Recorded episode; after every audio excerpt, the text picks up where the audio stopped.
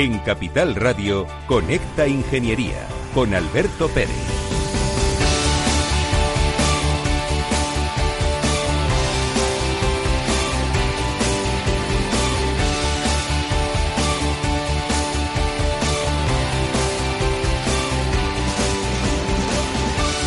Buenos días España, buenos días ciudadanos. Comienza Conecta Ingeniería, 4 de marzo. Marquen ustedes todos los miércoles de 10 a 11 en su calendario con el color rojo. Hablaremos de ingeniería y cómo actúa la ingeniería para la sociedad. Y quiero presentaros a mis amigos que están aquí hoy, que vienen de el Colegio Oficial de Graduados de Ingenieros Técnicos Industriales de Madrid, cuyo acrónimo es el COGITIN. Y tenemos aquí a nuestro decano y tenemos aquí a un miembro de la Junta de Gobierno, José Antonio Galdón, decano del colegio. Muy buenos días, Alberto, y todos los oyentes. Juan. Buenos días, Alberto. Programón, ¿eh? Programón el que tenemos para todos los ingenieros, bueno, para toda la sociedad, pero eh, donde se va a hablar de ingeniería. Lo importante que es la ingeniería en nuestra sociedad. Eh, ¿Habéis pensado en algún momento que esto es una locura o realmente es una cosa que mm, va a beneficiar a la ciudadanía? Pues hombre, nosotros lo hacemos con el propósito de beneficiar a la ciudadanía. Yo creo que tenemos que tener bien claro cuál es el papel de los colegios profesionales en la sociedad y uno de los mm, fines principales es ser capaces de eh, ofrecer a la sociedad soluciones, soluciones que nos hagan a todos tener una vida mucho mejor. Juan, eh, ¿es la primera vez que hace radio? Eh, sí, la verdad es que sí. ¿Y cómo te sientes de cómodo? Muy bien, muy bien. A tu lado, eh, perfecto. Y además estando el decano también, perfecto, perfecto. Oye, vamos a mandar un saludo a todo nuestro colectivo, pero también quiero mandar un saludo a la Junta de Gobierno que ha apoyado este proyecto, que creemos que es fundamental para poder abrirnos a la sociedad, que nos conozcan, que participen en nuestro colegio, que está en la calle Jordán, número 14, justo al lado de la Plaza de la Vida. Allí tienen ustedes su casa y también un parking para que puedan dejar su coche. Sí, sí. ¿Qué esperáis que sea el programa? José Antonio.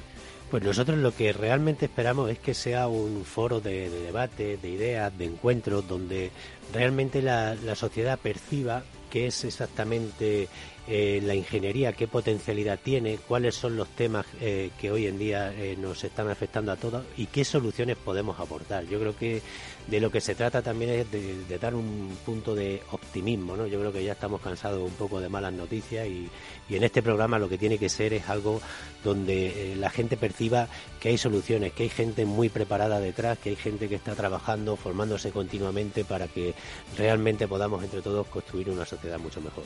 Juan, tenemos unos profesionales fantásticos. De hecho, nuestro programa de hoy hablará de profesionales. Y Sí, vamos sí. a explicarle a la, ciudad- a la sociedad y a la ciudadanía cómo actúan los profesionales. Sí, eso es eh, vital, es importantísimo.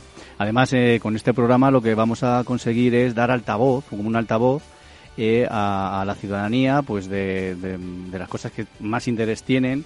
Eh, hace la semana pasada terminó la feria de Sicur, por ejemplo, de seguridad. Bueno, pues eh, en este programa se va a hablar, no en este, sino en la semana que viene, y así un poquito todos los programas, todos los eh, temas de actualidad. Entonces es muy importante, es muy importante. El de hoy es interesantísimo. Se nos va el tiempo a la radio, que es una locura. Nuestro querido amigo Félix el Duende nos va a pasar a la sintonía de noticias.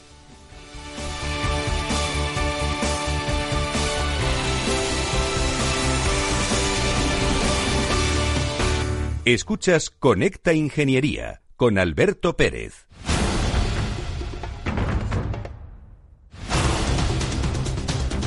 Aquí tenemos nuestra sección de noticias que todos los miércoles de 10 a 11 vamos a comentar. Tenemos que hablar de un tema que está candente en la sociedad hoy en día, que es el coronavirus, pero lo vamos a hacer desde una perspectiva de ingeniería. ¿Por qué?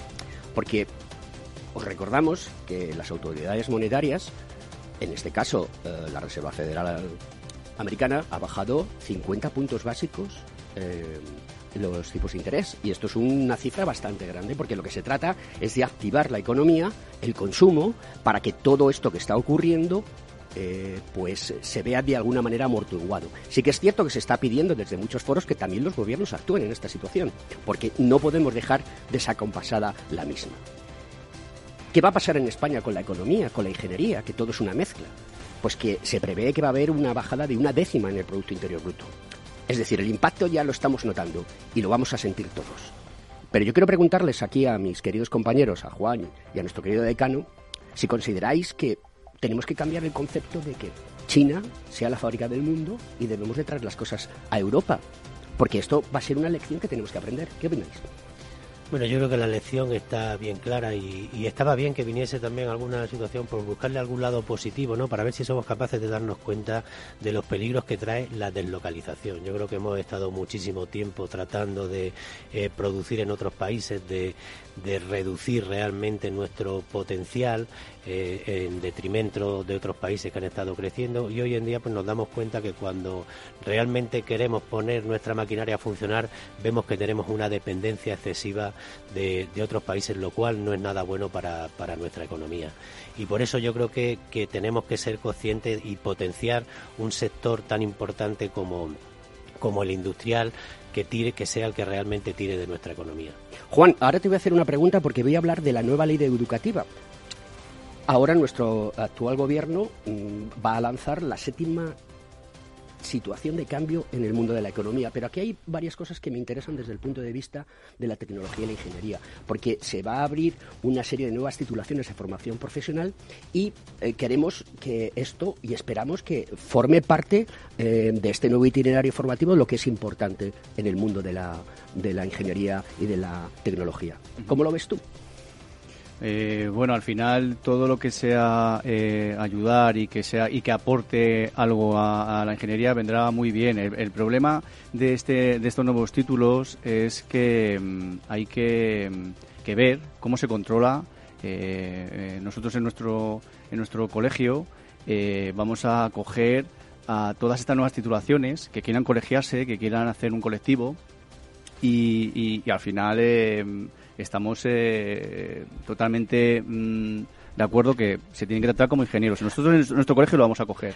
Las vocaciones de ingeniería hoy en día son fundamentales. El mundo ha cambiado completamente. Estamos en un mundo completamente disruptivo.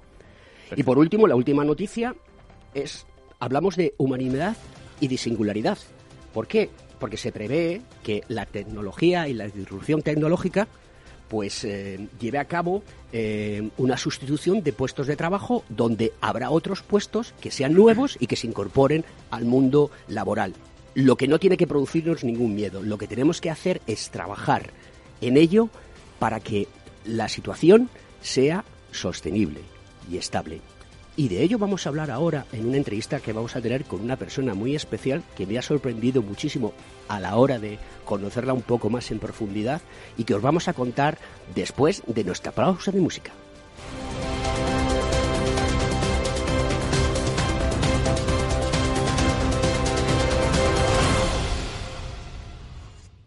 Estás escuchando Conecta Ingeniería.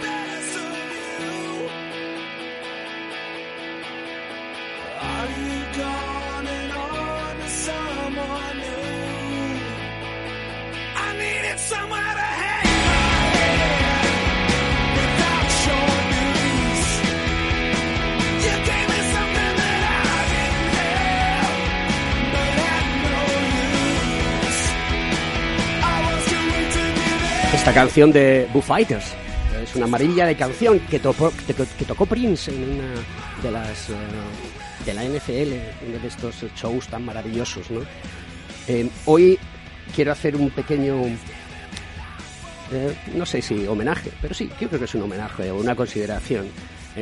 la sección musical de hoy está dedicada a dos personas que están luchando y trabajando un montón por un tema y que son Patricia y Javier a los cuales les mando un fuerte abrazo. Hoy la música está dedicada para vosotros.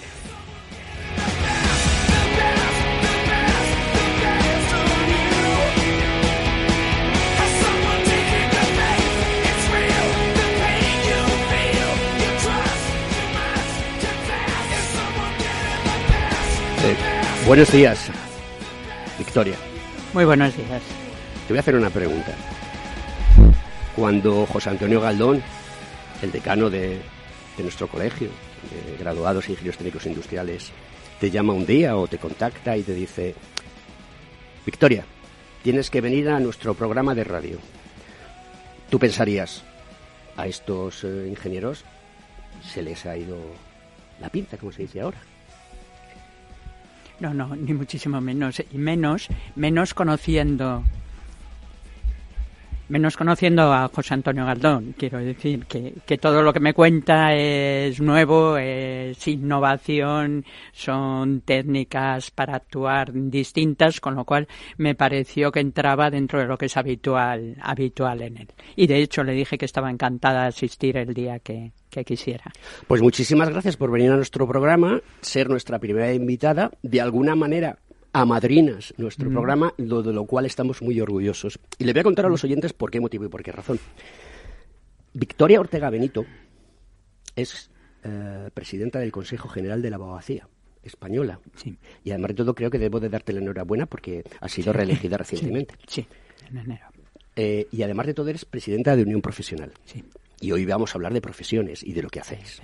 Pero voy a seguir porque su currículum es dilatado y consistente. Es de cloruro sódico, pero de ese, de ese que está ahí concentrado, ¿no?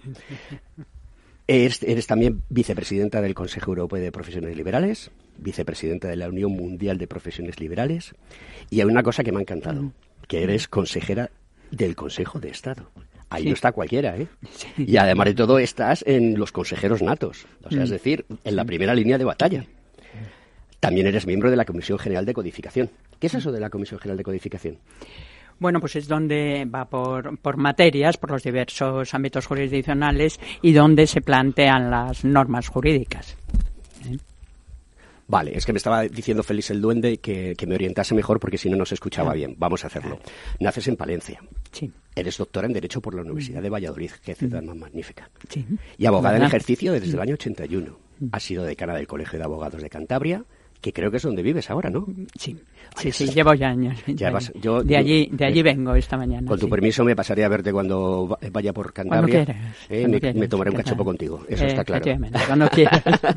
y además de todo, eres vicepresidenta del Consejo General de la Abogacía en España, que eso creo que lo hemos dicho antes. Bueno, fuiste en, en el 2008 y el 2002, perdón, y el 2008. Y has sido vocal de la Comisión Institucional para Determinación y Estudio y Propuesta de Elementos Esenciales en la nueva Ley de Planta y de Demarcación Judicial del Ministerio de Justicia. Fuiste miembro del equipo que elaboró el informe de Comisión de Modernización del Lenguaje Jurídico. Y en cuanto a tu, tu actividad académica, pues eres profesora titular de Derecho Profesional en, en la Universidad de Cantabria desde el año 92. Y, de- y también te gusta escribir porque haces publicaciones y textos monográficos sobre el derecho procesal y administrativo. Y ya como premios que has recibido a lo largo de tu vida, Gran Cruz al Mérito en el Servicio a la Abogacía y Gran Cruz de San Raimundo de Peñafort, el santo patrón de los juristas, que fue un clérigo dominicano. Efectivamente. Lo has contado con un tono que parece mucho más que, que no, lo que no, escrito. A, a- a Dios lo que es de Dios y al César lo que es del César. Impresionante. La verdad es que me ha encantado eh, eh, esa biografía que tienes, que es magnífica y además de todo, que seas mujer todavía lo hace mucho mejor. Porque las mujeres en este país valen y mucho. Bueno, ya te hemos presentado y ahora te voy a preguntar, eres Sí. Presidenta de Unión Profesional. Es una entidad que aglutina a 34 miembros entre consejos generales de colegios y colegios profesionales de ámbito nacional. Pero yo quisiera saber qué es realmente unión profesional y qué es exactamente. Bueno, pues una unión profesional, como tú has dicho, reúne mm, a estos 34, es una asociación de presidentes, tanto de consejos generales, se recibe dependiendo de las profesiones distinta denominación, o consejo general o colegio nacional, ¿no? Pero la idea es la misma. En este momento somos, somos 34. Mm, mm, Venimos a reunir aproximadamente unos mil eh, colegios, un millón trescientos mil profesionales. Un millón trescientos mil compañeros y compañeras. Un número importante. Un número, sí, yo creo que más que, más que importante. ¿Y tú ¿eh? crees que ese número de profesionales va a aumentar en los próximos años? Yo creo que sí. Yo creo que sí, efectivamente, que va. Porque vas a, trabajar para ello, estoy convencidísimo. efectivamente. Se está en, mm, ¿Qué estamos nosotros trabajando? ¿Qué pretendemos? Bueno, pues de lo que tienen en común las profesiones, las líneas que tienen en común, incidir en ellas. Y entonces desarrollar esta labor en lo que son nuestros ámbitos propios, en lo que es la ordenación lógica de, de la profesión, en lo que es trabajar por las profesiones, pero sobre todo en la orientación de ese trabajo hacia consumidores y usuarios que son los destinatarios últimos de los servicios profesionales. Es decir, nuestros ciudadanos españoles. Efectivamente, efectivamente, porque todo el trabajo que se desarrolla por las profesiones lo es para la ciudadanía española. Entonces, e, en este ámbito es en el que trabajamos. Te diré que con una incidencia muy importante en la parte económica. Tengo aquí que estamos hablando del 11% del Producto Interior Bruto que se está moviendo, es decir, que son ya unos, unos porcentajes importantes, el 12,6% de empleo indirecto. Mm, o sea, que estamos aportando a la sociedad y a la economía un eh, volumen de negocio, ¿lo puedo expresar así? Un volumen de negocio importante, que hace que nuestro país crezca, sea la cuarta economía de Europa mm. y estemos considerados en muchos sitios como un, un lugar excelente para trabajar y para vivir. Claro. Eso es así. Y luego se reúne además todo tipo de actividad en el, en el ámbito social, que hay que destacarlo también, ¿no? Porque estamos hablando de las profesiones, efectivamente, en el ámbito de la arquitectura, de la ingeniería, pero también en el ámbito social, educación, sanitarias, jurídicas, ciencias, es decir, que reunimos todo el ámbito de prestación de, y además, profesiones. Victoria, si me lo permites, con una transversalidad importante. Importante importante. Lógicamente, unas más que otras, pero como te he enumerado las, las profesiones, claramente se deduce esta transversalidad. En un mundo tan colaborativo como el, que, mm. como el que estamos viviendo, porque obviamente las cosas ya no se hacen solas. Yo solamente conozco dos personas que sacan el córner y lo rematan. Una es Messi y otra es. Ronaldo. El resto somos mortales. El resto estamos a mucha distancia. estamos a mucha distancia, ¿no? ¿Qué aporta un unión profesional a los profesionales? Pues mira, aporta, eh, eh, como tú indicas, al, tener ese carácter transversal, tenemos unos elementos eh, comunes en los que estamos trabajando que te resumo. Digamos que hay como dos pilares que son fundamentales. Lo que es el desarrollo profesional continuo, es decir, el trabajo en la formación, no ya en la formación inicial que se presume en el momento de la condición de profesional, sino en el desarrollo en esa profesión a lo largo de toda la vida profesional. Este es un punto fundamental que, queremos tratar. El segundo, como fundamental y núcleo además de todas las profesiones, el control deontológico la regulación de una deontología, el control de su cumplimiento está en la base misma de la existencia de las profesiones porque es una garantía hacia la ciudadanía de mm, una actividad profesional. Es decir, Victoria, la ética tiene que formar parte del profesional como una bandera que debe llevar a todos los lados. ¿Estoy equivocado? Eh, sin lugar a dudas. Yo creo que más que el concepto, con los matices que tiene, es el de, ontología, pero bien, la idea es exactamente la que, la que indicas. Entonces, esos son mm, dos bases. Desde ahí, ¿qué más funciones se desarrollan? Pues, lógicamente, la representación institucional de cada una de las profesiones se lleva a cabo a través de los consejos y en este momento tenemos como base, como punto de trabajo, nos hemos dotado de un plan estratégico con una serie de medidas que mm, vienen a estar orientadas con lo que es la Agenda 2030, los Objetivos de Desarrollo Sostenible, ¿no? Entonces, los que son, eh, eh, digamos, los puntos clave en, desarrollo sostenible, estamos trabajando en ellos con una implicación muy grande de cada una de las profesiones. Hay una cuestión que ronda por la mente de, muchísimas personas, de muchos ciudadanos en España. Por la mía sí pasan estas cuestiones. Quizás es que yo sea un poco un tipo raro, ¿no? Pero mm, hoy en día, yo cuando terminé mi carrera, lo primero que hice fue colegiarme. Y ya me sentí ingeniero, técnico industrial. Para mí eso fue un orgullo y un honor. Y lo llevo a gala. Pero donde más he estudiado ha sido después de tener mi, mi título académico. Me he pasado toda mi vida estudiando y eh, no solamente eso, mm. es que ahora sigo estudiando. Sin, sin lugar a dudas. La capacidad que Internet nos ha dado para acceder a la información quitando esas new fakes que están ahí, Mm. que afortunadamente ya hay Mm. programas de inteligencia artificial que son capaces de captarlas y eliminarlas.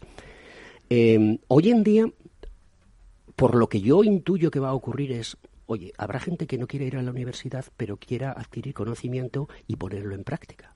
Y hay cierto tipo de instituciones que están captando ese talento. ¿Cómo va a afrontar Unión Profesional esta situación? ¿De qué manera se puede cuajar? Porque obviamente, eh, como muy bien, has, muy bien has explicado, pues aquí están una serie de colegios profesionales y de consejos generales de los, de los colegios profesionales, y entonces, ¿no puede haber ahí una situación disruptiva? Hombre, sin duda, sin duda. Mira, en el mundo que nos estamos moviendo, situaciones disruptivas eh, eh, surgen todas las mañanas a todos los niveles. Y más y me en este ámbito global en el que actuamos. Entonces, eso es así. ¿De qué base partimos? Eh, porque, claro, nosotros entramos en el momento mismo de la colegiación. Esa colegiación que, existe, que exige toda una serie de conocimientos previos. Yo te hablaba de lo que era el desarrollo profesional continuo, es decir, el que va después del que tú hablas, que dices que llevas toda la vida con ello y que eras una persona rara, a mí me parece que una persona con sentido común y que entonces podrás seguir desempeñando tu función. Si no llevas con ese desarrollo profesional continuo, estarías en este momento ya perdido. Pero partiendo de esa base, lo cierto es que esta parte inicial de conocimiento adquirido sobre una profesión es necesaria. Mm, ¿Dónde se encuentra en este momento? En grado licenciatura, eso es así, en la universidad, que desarrolla un papel absolutamente imprescindible para esta formación. Cuestión distinta es que esa adquisición del conocimiento necesario para una determinada titulación y para acceder a una determinada profesión pueda impartirse a nivel universitario en colaboración con las profesiones de una forma o de otra, ¿no? Mm, eso habrá que analizar cada uno de los sistemas que indicas. Tenemos que ir a la publicidad, porque eso es de lo que comemos y de lo que se sostiene todo esto. Y después de la publicidad, Mm. entraremos en una tertulia con dos invitados, en la que estarás tú presente, y hablaremos de cosas muy interesantes. Muchas gracias.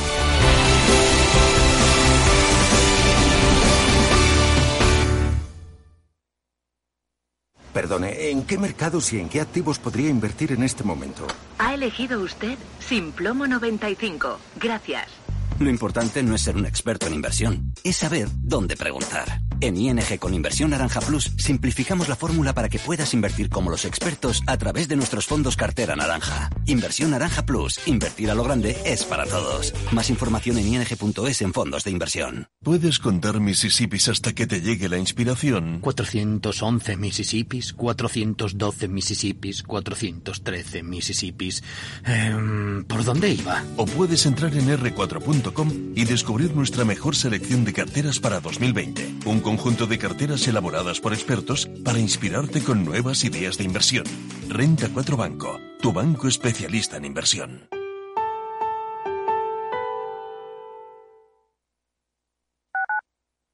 Tu radio en Madrid 105.7, Capital Radio. Memorízalo en tu coche. Una tarde cualquiera en Capital Radio con Alberto Iturralde. Señores, un especulador es un ludópata reconvertido. Eso nos pasa a todos. Por eso es importante observarse a uno mismo y entender que esa actitud proviene de un ego malentendido. Es decir, yo no soporto que esto a mí en un momento determinado me genere el daño de la pérdida, es decir, me he equivocado y la única manera de superar esa equivocación es acertar con ese mismo valor. Le venzo yo a él.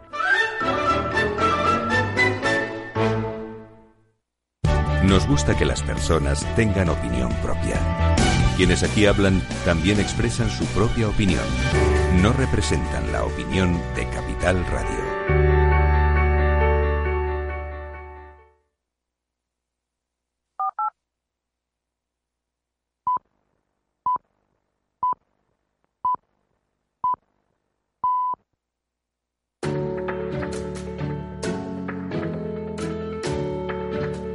Estás escuchando Conecta Ingeniería.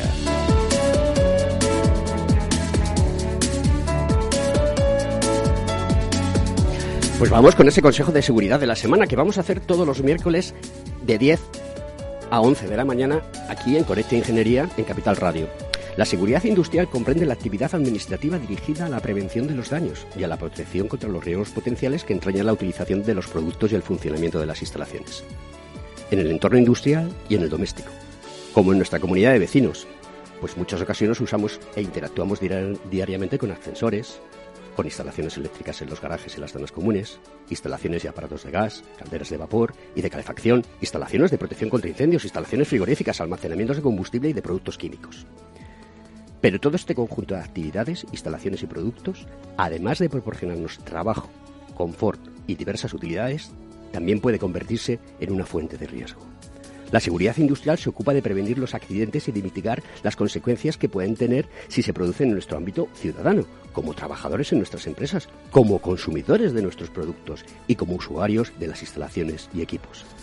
Cotidianamente escuchamos noticias sobre alguno que otro accidente en el que se ha visto involucrado, por ejemplo, un ascensor o una sala de fiestas, o, cómo no, una industria química. Todo está pensado y tiene la finalidad, finalidad de hacernos la vida más fácil, pero siempre y cuando se realice el mantenimiento estipulado y las inspecciones obligatorias establecidas por reglamento. Los titulares son los responsables de tener ambas acciones realizadas convenientemente, pues en caso de accidente somos los primeros responsables en hacer frente a los daños que se deben de cubrir o indemnizar. Además, no hacerlo implica incumplir la ley actual, que es la ley de industria, que clasifica como infracción muy grave, y repito, muy grave, el incumplimiento doloso de los requisitos, obligaciones o prohibiciones establecidos en la normativa industrial, siempre que ocasionen riesgo grave o daño para las personas, la flora, la fauna, las cosas o el medio ambiente. Y como grave, y repito, grave, mantener en funcionamiento instalaciones sin haber superado favorablemente las inspecciones, revisiones o comprobaciones establecidas en la normativa de desarrollo. Por nuestra seguridad y la de todo nuestro entorno, debemos mantener e inspeccionar periódicamente las instalaciones de las que somos titulares y usuarios. Lo mismo que hacemos cuando nuestro vehículo, cuando lo llevamos al mantenimiento y luego pasamos la ITV correspondiente. Este es nuestro consejo de seguridad de la semana.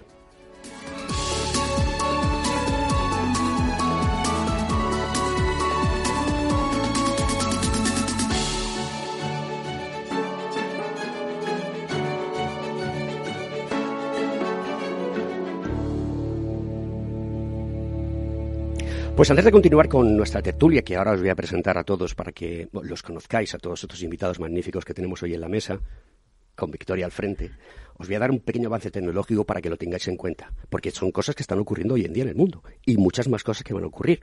No sé si decirlo a nivel de Black Mirror, esa famosa serie de tecnología que podemos ver en las plataformas digitales, pero sí que están ocurriendo ya cosas de un carácter muy interesante.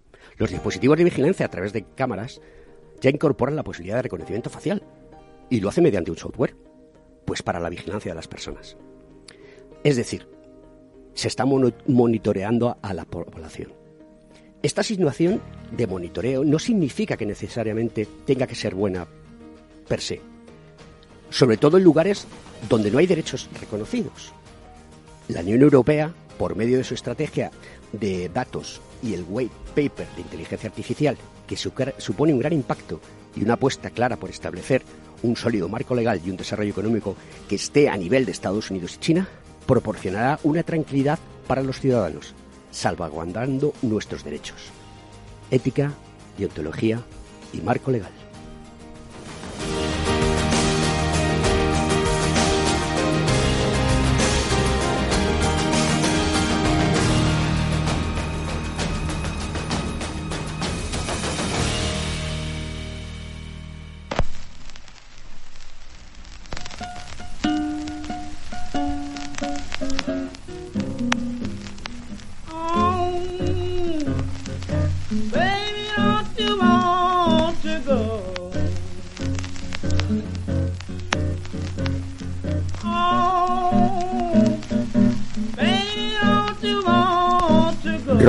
Johnson sonando, es la original.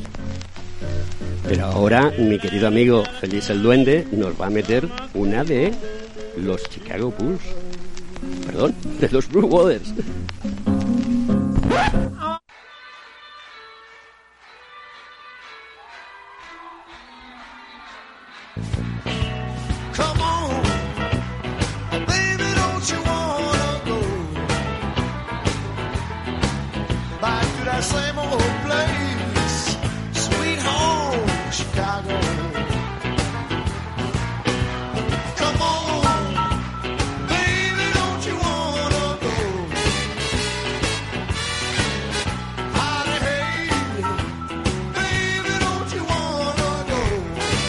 Pues vamos a seguir escuchando de fondo esta música maravillosa y bueno, pues ya a presentar a los, a los invitados que tenemos hoy aquí. Y voy a comenzar con Serafín Romero Agüit, presidente del Consejo General de Colegios Oficiales de Médicos. Qué maravilla tener un doctor en esta mesa. ¿eh? Yo me siento cada vez más seguro. Un abogado y un doctor fantástico. No puede ir uno mejor acompañado. Es licenciado en la Facultad de Medicina de la Universidad de Sevilla. Espectacular Sevilla. ¿eh? Les mandamos a nuestros queridos ciudadanos de Sevilla un saludo desde aquí. Y eres especialista en medicina familiar y comunitaria. Tienes experiencia como vicepresidente general del Consejo General de Colegios Oficiales de Médicos, médico titular de asistencia pública domiciliaria por oposición en el año 82, jefe local de sanidad de Posadas. ¿Esto está en Córdoba? Córdoba. ¿Eres cordobés? Soy sevillano cordobés. Muy bien. Y director de la zona básica de salud de Posadas. Médico integrado en el Centro de Salud de Posadas y en, y en la categoría de médico de familia. Y ha sido presidente del Ilustre Colegio Oficial de Médicos de Córdoba aparte de una intentísima lista de méritos que tenemos aquí delante y que vamos a ir comentando poco a poco luego después. Y posteriormente, que ya os lo he presentado esta mañana, tenemos a nuestro decano, que es José Antonio Galdón Ruiz, doctor ingeniero por la Universidad Politécnica de Valencia, máster en prevención de riesgos laborales, graduado en ingeniería eléctrica e ingeniero técnico industrial, presidente del Consejo General de Colegios de Graduados e Ingenieros Técnicos Industriales de España, decano del Colegio de Graduados e Ingenieros Técnicos Industriales de Madrid desde enero del año 2019, vicepresidente de Unión Profesional, secretario general de la FEANI, catedrático extraordinario y director de Cátedra Internacional de Ingeniería y Política Industrial del COGITE en la Universidad Católica de Murcia. Y eres funcionario en excedencia del Ayuntamiento de Yecla, que ha estado en perfecto contacto con el mundo de la ingeniería. Bueno, señores, vosotros sois, junto con Victoria, eh, pues eh, los cerebros grises de una cosa que mañana jueves y el viernes vais a sacar adelante y que es una situación muy interesante. Y es que es, primero, es el 40 aniversario de un profesional y como lo hacéis cada dos años, pues lo celebráis este año y es un congreso que se llama Unión Profesional 2020, Profesiones Unidas por un Mundo en Cambio. Empieza mañana a las nueve y media creo que es cuando se registra. Sí. Y la gente que quiera asistir puede registrarse en la página web www.congresounionprofesional.com. Ahí tenéis el registro, los bloques temáticos, los ponentes, los horarios. Porque os eh, queréis aspirar a convertiros en un foro de referencia donde las y los profesionales puedan debatir y analizar los retos a los que se enfrentan las profesiones. Efectivamente. Efectivamente, lo has escrito magníficamente. Muchas gracias. Y entonces, eh, yo tengo aquí una serie de preguntitas que quiero lanzar para que vosotros os explayéis, porque este es vuestro tiempo. Ahora es vuestra tertulia. Yo aquí solamente os diré, no os corregiré ni nada, simplemente iré introduciendo cosas, ¿no? Cortita de al pie. El 5 de marzo tenéis tres bloques. Concepto de profesional liberal. Y la pregunta que os hacéis es, ¿tienes una profesión o eres un profesional? Función deontológica, fines y funciones públicas de las corporaciones colegiales, ¿Es la inteligencia artificial una inteligencia más? Y el tercer bloque del jueves es colaboración entre organizadores, organizaciones colegiales y administraciones públicas. Interlocución. ¿Cómo pueden los profesionales contribuir al consenso económico, político y social? Serafín. Bueno, haciendo referencia a alguna de, de los, estos tres grandes bloques que ha referido, yo al final todos tienen un neso común y es la responsabilidad social y que se renueva periódicamente en ese contrato no escrito de las profesiones con los ciudadanos. En el ámbito sanitario no solamente los ciudadanos y usuarios, sino también los pacientes, ¿no?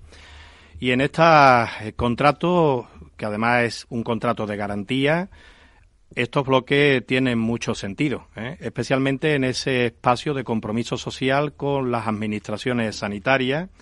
Y dejaré caer algo muy esencial que vamos a tocar en este encuentro, es cómo precisamente por ese compromiso social que tenemos podemos contribuir en ese espacio común y mundial en esos objetivos de desarrollo sostenible, ¿no? especialmente con la acción del día a día y que tiene que ver mucho con los epígrafes generales a los que comentaba. Resumidas cuentas, lo que queremos trasladar al debate entre profesiones es que eso salga, ¿eh? diríamos, rebose de ese encuentro para que entiendan los ciudadanos de España precisamente ese compromiso y en esa renovación y, por supuesto, decirle a las administraciones que estamos aquí para contribuir de la mano precisamente para conseguir esos objetivos de desarrollo sostenible, no solo en nuestro país, sino para todos. José Antonio. Sí, yo creo que, bueno, Serafín lo ha dicho bastante claro. Yo creo que nosotros tenemos muy claro que el futuro y la competitividad de una sociedad depende de la de sus profesionales. Y este congreso se hace para escuchar a los agentes sociales, para tratar de eh, eh, eh, tener la conciencia de qué es lo que realmente se está necesitando en la sociedad y nosotros ser capaces de ofrecérselo y poder dárselo. Nosotros hay una cuestión primordial y hablando un poco del, del un tema que nos preocupa bastante, que yo creo que está muy de actualidad, no solo ahora, que lleva ya muchísimo tiempo también de actualidad y que por lo que se ve va a estar eh, de actualidad muchísimo tiempo. Es la inteligencia artificial. Eh, los profesionales como tal eh, somos los responsables de aplicar la innovación a toda nuestra actuación profesional, pero también somos los responsables de generar de generar esa innovación que posteriormente se tiene que aplicar. Por tanto, nos toca de forma eh, eh, global la implantación de esa inteligencia artificial, el, el que realmente tengamos la necesidad de que se establezca una ética una ética, una, deontología que realmente los profesionales sí que eh, nos aplicamos y ponemos en práctica y que, por tanto, tenemos que eh, ser capaces de trasladar también a, esos nuevos retos ¿no? que, tenemos ya encima de la mesa, como es la inteligencia artificial, o que eh, se pueda eh, interferir esa inteligencia artificial en, el, en, las diferentes profesiones que, que hoy en día existen y las que pueden venir. Victoria. Hombre, yo creo que, que, no lo han podido definir mejor, poco más tengo yo que añadir. Me parece que la clave se encuentra mm, precisamente ahí, en escuchar, en escuchar qué es exactamente lo que necesita la sociedad y qué es lo que necesita en este momento. ¿eh? Entonces, desde ahí hemos creído que, que los temas que eran más de actualidad eran los que habíamos escogido y lo que vamos a hacer es eso, escuchar, ver qué es lo que hace falta hacer y reaccionar. Esta es un poco la idea. Está claro que la tecnología proporciona una cosa que antes no era posible y era que tú recopilabas los datos, que puedes recopilar datos de todo, personales y no personales, pero ahí es donde entra la inteligencia artificial, que con un análisis de Big Data tú puedes determinar con exactitud qué es lo que pesa, lo que tiene contenido, lo que te sirve y entonces lo pasas por un, por un alambique y sacas algo que ya lo puedes utilizar. Y ahí es donde interviene la inteligencia artificial. Es decir, la inteligencia artificial no es ni más ni menos que la programación de unos algoritmos, y un algoritmo es una receta que tú vas haciendo, pero le vas metiendo una serie de, de inputs para que te dé un resultado. Luego viene el Deep Machine Learning, que es un reaprendizaje, ya se pueden conseguir muchas cosas. Es un tema muy interesante y sabemos que todas las profesiones todas, absolutamente todas, deben de incorporar ese conocimiento, porque es lo que nos va a dar... Alberto, con matices. Esos matices son los que yo quiero hablar. Yo creo que hay determinadas reflexiones y bueno, y hay, no sé, yo me viene a la mente la reflexión ¿no? en cuanto a la inteligencia artificial eh, que mm, no sé, pones de, tu programas un algoritmo y bueno, con un conductor de un vehículo que se queda sin freno y tienes en un lado del camino una persona y en otra cinco, ¿no? Y, y tú lo programas. Parece que todos podríamos ver muy evidente que deberíamos programarlo para que eh, fuese por el camino donde solo hay una persona, de, tal forma que tú dices, bueno, pues salva, o sea, eh, mata a una persona para salvar a cinco. Y luego nos surge otro dilema, que además aprovechando que está aquí el doctor Serafín, yo creo que él lo tendrá mucho más claro que, que yo, pero que es algo que también siempre, siempre nos surge. Eh, en un hospital, ¿no? Pues resulta que hay cinco personas esperando un, trasplante, eh, dos de ellas eh, un pulmón, otras dos también los riñones y otra el corazón. Y entra por la, hay cinco personas enfermas esperando un trasplante. Entra una persona sana, totalmente sana, a hacerse un chequeo y que resulta que es totalmente compatible con los que están esperando esos órganos. ¿Qué se hace? Sería el mismo dilema de antes. Matamos a una persona para salvar a cinco. ¿Vale? Aquí es donde entran en valor eh, esas cuestiones éticas que tenemos que ser eh, conscientes y capaces de sentar una base muy sólida para que no podamos tener situaciones eh, desagradables en un, en un futuro. Sí, bueno, en relación a este tema, que es un tema eh, de rabiosa actualidad, hay que comentar algo que es que nunca había, ocurrido que ninguna profesión o los profesionales o la propia sociedad tuviera que ir adaptándose a unos cambios tecnológicos en este caso hablamos de inteligencia artificial, de big data, de genómica, etcétera, en tan poco tiempo porque habitualmente los grandes cambios se producían casi pasando siglos, ¿no? Hemos tenido... Bueno, Ahí estoy completamente de acuerdo. Hemos tenido adaptaciones mucho más fáciles, ¿no? Eh, hoy en día prácticamente no nos acordamos, ¿eh? parece que fue hace mucho tiempo cuando no teníamos móviles. Hoy el móvil es un arma que puede ser de destrucción masiva, ¿eh? pero puede ser lógicamente muy creativa.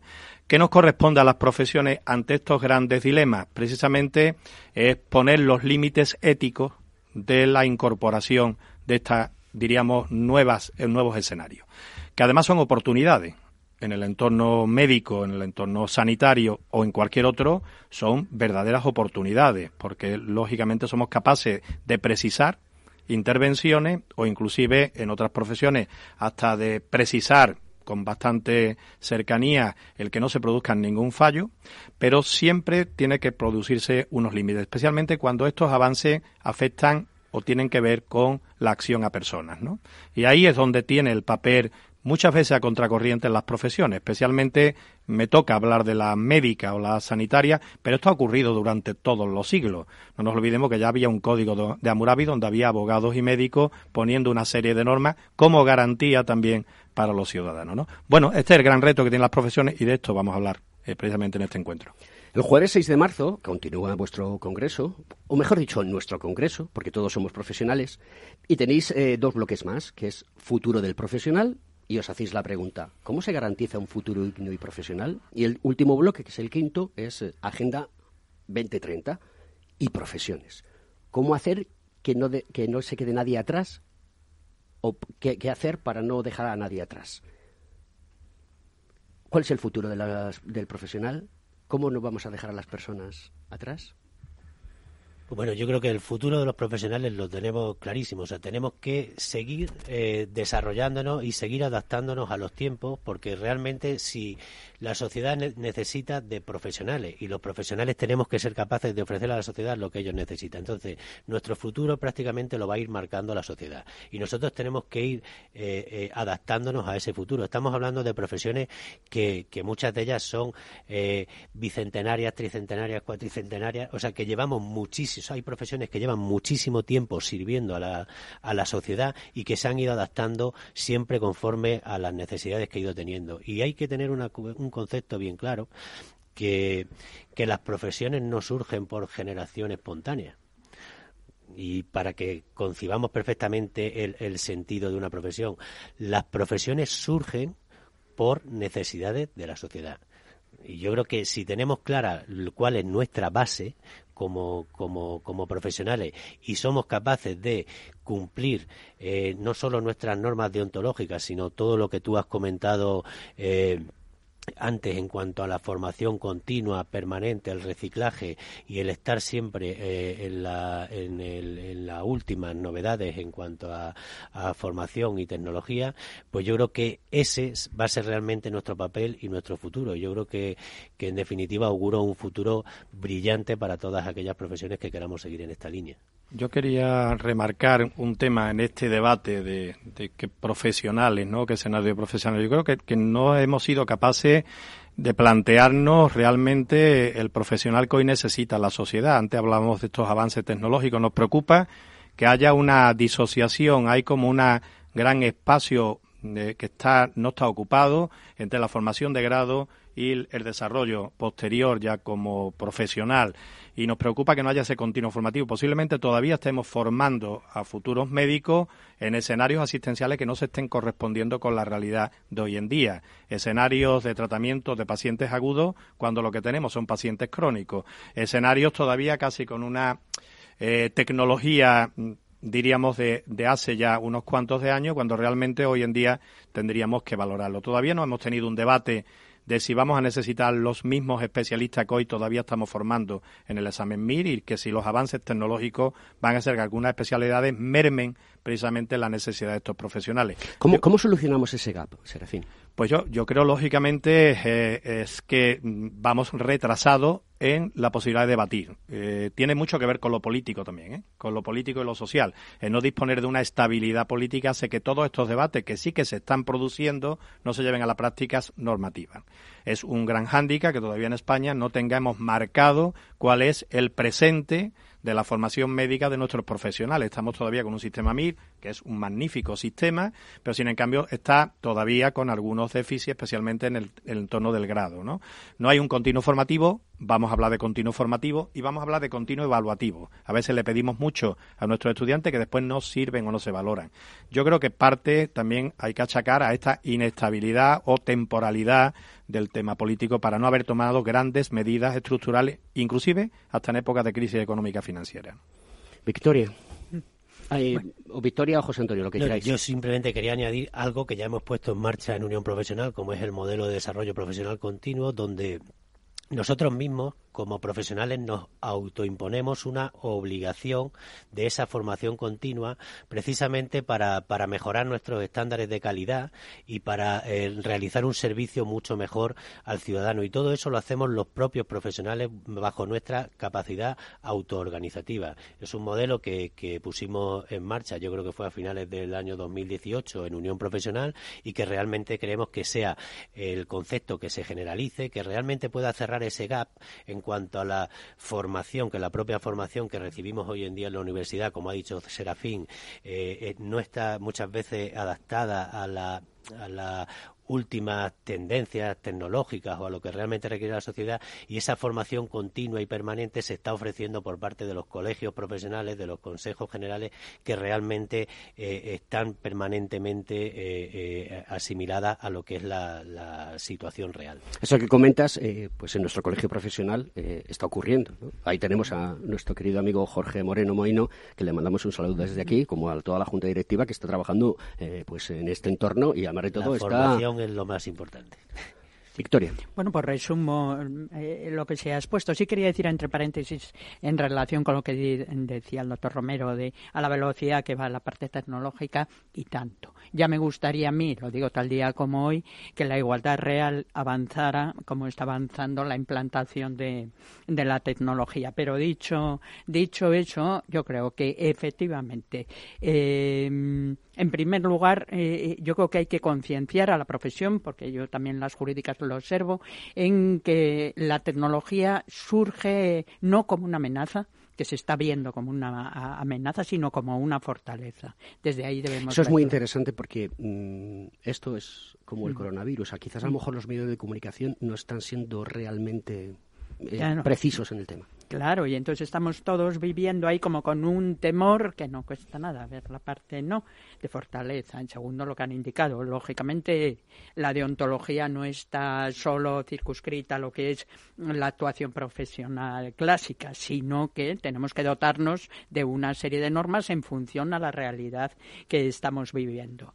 Igualmente, lo que han indicado, nuestro futuro va mm, eh, eh, unido, unido, pero además estrechamente unido a la capacidad de saber escuchar y de responder a las demandas de la sociedad actual. Eso va ahí. Y que el tema de la formación ha de actualizarse a lo que es el ejercicio profesional de actual y está costando los programas actualizarles, ¿no? Y que es el, núcleo nuestro de dentro de, de unión profesional. Con todo esto quiero decir que hemos puesto muchísimos temas encima de la mesa que lógicamente no podemos hoy agotarles, con lo cual que queda invitados todos y todas al Congreso mañana, 5 6. Y recuerdo que es la página web de Unión eh, Congreso unionprofesional.com y ahí podéis eh, registraros y ver y podéis ver todo todo lo que es el panel de expertos que van a asistir. Hay una parte que me gusta también mucho mm. de del Congreso y creo que es bueno que los congresos se haga, mm. que es un reconocimiento de buenas prácticas a los miembros de Unión Profesional. Mm. Es decir, unos premios que se van a entregar a una serie de compañeros por esas buenas prácticas. No sé si esto es como los Oscar que se desvela al final o ya tenéis seleccionado, lo podéis comentar.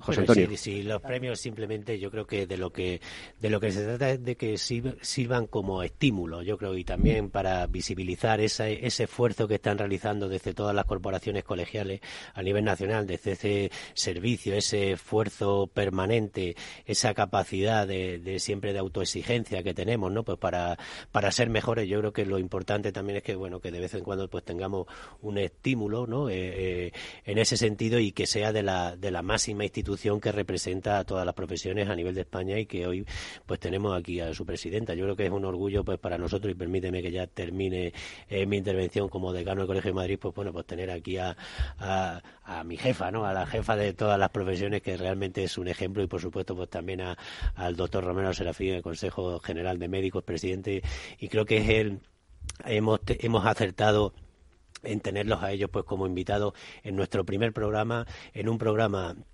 eh, con esta ingeniería que realmente eh, trata de ser un servicio a la sociedad, pues tenemos hoy el ejemplo claro de lo que es el servicio a la sociedad, pues tanto con Victoria pues como, como con Serafín. Y yo creo que va a ser un estímulo importante también pues, para continuar con Nos quedan menos de tres minutos y habéis visto cómo ha pasado el tiempo. Eh, os voy a hacer una pregunta Siempre que hacer una pregunta. Un presentador no sería presentador si no hiciese una pregunta comprometida y os la voy a hacer. ¿Qué puntuación os daríais como los eh, cerebros grises de un profesional? De 0 a 10. Serafín. Con sinceridad. Sí, bueno, los médicos afrontamos cualquier pregunta y cualquier incertidumbre, ¿no? Eh, si me tuviera que puntuar yo, yo me pondría en un nivel bastante bajo que nuestra presidenta, ¿no? Pero bueno, yo por lo menos un 5 sí que me daría, ¿eh? Con este esfuerzo. José Antonio. Bueno, yo tendría dos puntuaciones. Siempre está un poco lo que es la, la, ilusión y tal, que siempre la tengo en un nivel muy alto, ¿no? Y soy muy muy proactivo en ese sentido. Lo que sí que es cierto que, que bueno, que luego el, el, nivel de exigencia y de trabajo que podemos aportar o ayudar a Unión Profesional, pues no es todo el que, el que nosotros queríamos. Gracias a, a, Dios, pues tenemos una presidenta que lo recorre todo, lo trabaja todo, que no sé si ella consigue tener muchas más de 24 horas al día para poder hacerlo todo y también, por supuesto, un gran equipo en, Unión Profesional que, que realmente son los que están trabajando de forma diaria. Victoria, te toca contestar a la pregunta y también hacer una despedida del programa como madrina nuestra de este primer programa, Conecta Ingeniería. Bueno, pues hombre, yo creo que la puntuación a mí la que más ilusión María sería llegar a la de ellos, ¿no? Con lo cual me apunto a la de ellos, aunque también anuncio que después del trabajo que vamos a llevar a cabo en este congreso, seguro que subimos, ¿verdad?, algún, algún puntín agradeceros eh, que, nos hayáis dejado participar en este programa, porque además como estamos en este momento con muchísima ilusión con el Congreso, pues nos gusta mucho el, poder contarlo. Y entonces os lo agradezco de verdad y reiterar la invitación a que podáis participar. Muchísimas gracias por venir a nuestro primer programa. Gracias por lo que habéis aportado, que es una maravilla. Creo que ha estado cortita y al pie, muy clara. Hay que seguir trabajando, hay que seguir incentivando, hay que seguir yendo a la administración y hablar con los políticos y esto es como la gota malaya, una tras otra, despacito y lo estáis haciendo muy bien. Yo os doy mi más sincera enhorabuena porque el Congreso me parece que es espectacular, que vais a sacar muchas conclusiones y que hay que trabajar y para eso os pagamos, para que trabajéis. Gracias España, gracias ciudadanos. Os dejo con Johnny Cash.